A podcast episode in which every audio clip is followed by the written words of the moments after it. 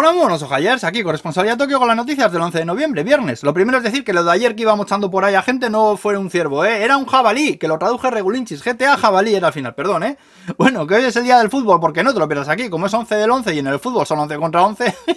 en serio, ¿eh? Que se eligen así muchos de, los días aquí, a pura chorrada, coño. Como que también es el día hoy de los pokis, ¿sabes? Los pokis, ¿no? Los, los palillos todos estos de galletas así finicos que tienen chocolate arriba y tal. Pues por lo mismo, porque al ser 1, 1, 1, 1, pues parecen palitos. Luego que sí, los virales en Twitter sobre la sabiduría milenaria japonesa, sobre la filosofía ancestral. Mis pelotas morenas, coño, un poco también. Madre mía, cuánta cancamusa con este país, ¿eh? Bueno, vamos al jaleo. Otra vez el ojete del emperador en portada del periódico. Y es que parece que después de hurgarle el Daruma por dentro, lo único que encontraron fue la próstata hinchada, pero que no hay mayor preocupación por su salud, ¿eh?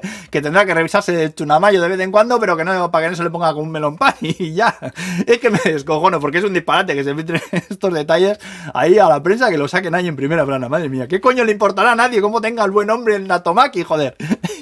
para ya, perdón, perdón. Bueno, Biden, que dice que se va a juntar con Kishida, presidente de Japón, y también con el de Corea del Sur para valorar la amenaza nuclear del norcoreano Pelopanocha, ¿eh? Luego también ha fallecido esta mañana un famoso jugador de béisbol por un incendio en su casa. Se llamaba Choji Murata, tenía 72 años de edad. Y también han detenido a un señor por vender una copia falsa de la primera tirada del ejemplar, del primer ejemplar de Dragon Ball, ¿eh? El volumen, Dragon Ball, el, volumen número uno, que está muy solicitado, llegando a pagar hasta 180.000 yenes por ellos, unos 1.200 euros. Al parecer lo compró un coleccionista que tenía uno de verdad, se dio cuenta del truque y le denunció a la policía, ¿eh? Y luego también han detenido a dos vietnamitas acusados de robar melocotones de huertas de Yamanasi, ¿eh? Y venderlos por ahí en aplicaciones de segunda mano como Mercari, que hace tiempo que le andaban buscándolo. Se les acusa de mangar unos 600 melocotones en julio solo. Y parece que no es la primera vez que les pillan, ¿eh? Oye, los manguis cabrones, y luego se han juntado Sony, Toyota, NEC y así hasta ocho empresas más para diseñar y fabricar microchips, que han llamado al consorcio este Rapidus, que parece nombre de legionario de la vida de Brian, ¿eh? Así, así te lo digo. Y luego para acabar, hablaros del jaleo con el ministro de Justicia que le ha liado parda diciendo que su puesto básicamente se basa en firmar ejecuciones de sentencias de muerte, que es aburrido, que está mal pagado y que no es precisamente popular de cara a ganar votos, ¿eh?